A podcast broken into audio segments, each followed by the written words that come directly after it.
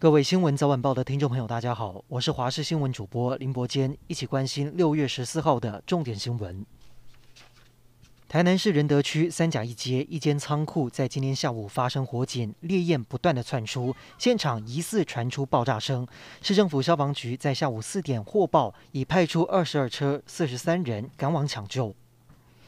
台湾疫情终于出现下降的趋势。指挥中心今天公布，国内新增一百八十五例确诊，其中热区虽然还是在新北市有九十八例，不过已经低于一百例，其他县市也都有下降。陈时中表示，已经看到疫情有比较好的迹象，不过还是要提醒大家，千万不要松懈。而今天公布新增十五例的死亡，其中还有一名六十多岁的男性，在六月六号快筛是阴性，但是十一号却突然倒下，而且到院前就死亡，死后检验确诊。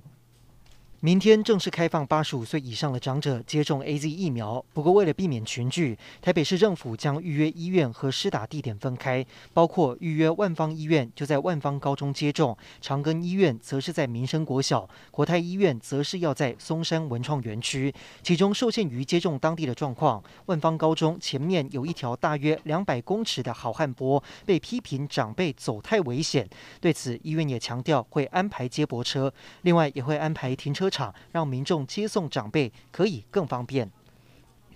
高雄市同样在明天启动第一波高龄长辈施打疫苗，这次也特别参考日本与美丁式打法，但就怕过程卡卡引起抱怨，提前一天市府各局处动员进行演练，从一早的联系接驳专车怎么再送，还有实地施打时的动线，全部操兵演练一次，就希望这次的大型接种顺畅进行。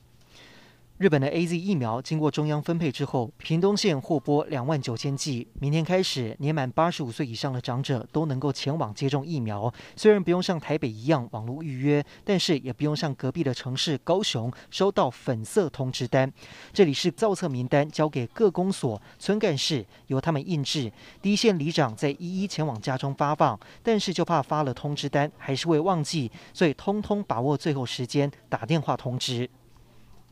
路透社报道，美国食品药物管理局上个月二十五号就已经表示，如果药厂还没有开始跟 FDA 讨论新冠疫苗紧急使用授权，FDA 在这波疫情期间可能不再审查和处理新的新冠疫苗紧急使用授权。联雅疫苗临床试验总主持人黄高斌分析，因为美国通过紧急使用授权的疫苗已经足够，所以不需要收新的申请。对国产疫苗的影响，像是援助友邦会有困难，无法顺利走向市世界指挥中心指挥官陈时中表示，世界卫生组织正在推动疫苗免疫桥接计划和大规模三期人体试验，国产疫苗希望透过这些管道取得国际认同。